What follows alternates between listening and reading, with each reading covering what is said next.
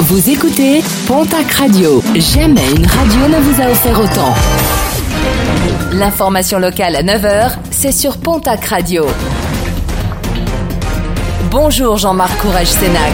Bonjour à toutes et à tous. Deux accidents de parapente déplorés hier dans les Hautes-Pyrénées. Des accidents survenus à 5 minutes d'intervalle au-dessus du col d'Azette côté Val-Louron.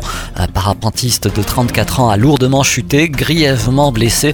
Il a été évacué à l'hôpital de Tarbes. Notre parapentiste âgé de 42 ans, plus légèrement touché, a quant à lui été hospitalisé à Lannemezan. Direction la case tribunal pour un SDF interpellé dans la nuit de mardi à mercredi à Mont-de-Marsan.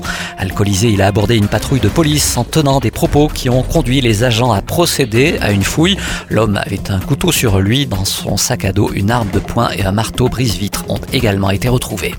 Une mobilisation pour le climat, c'est ce vendredi à Pau. Une mobilisation faite par les jeunes. Rendez-vous ce matin, place Clémenceau. Le 12 mars dernier, une autre marche pour le climat avait, elle, rassemblé 300 personnes. Le programme sportif du week-end avec en rugby la 21e journée de top 14. La section paloise reçoit demain samedi l'équipe de Perpignan. Déplacement de Biarritz à Montpellier. Dimanche, le stade toulousain recevra l'équipe de Lyon. Toujours en rugby, la nationale. Et pour cette 22e journée du championnat, le Stade Tarbes Pyrénées Rugby reçoit au stade Maurice Trélu l'équipe de Chambéry. Dax se déplace à Dijon. En basket, Betclic Elite, déplacement de l'élan béarnais à Lasvel. En nationale masculine 1, groupe B, l'Union Tarbes de Pyrénées reçoit ce soir l'équipe d'Orchy. Dans le groupe C, Dax Gamard recevra les Alsaciens de Kaisersberg. En Ligue féminine, le TGB reçoit demain Lyon Asvel. Basketland recevra l'équipe de Landerneau.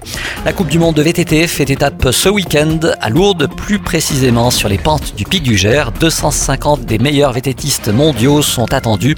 Pas moins de 40 000 spectateurs sont aussi attendus, mais cette fois-ci pour venir supporter les professionnels de la descente.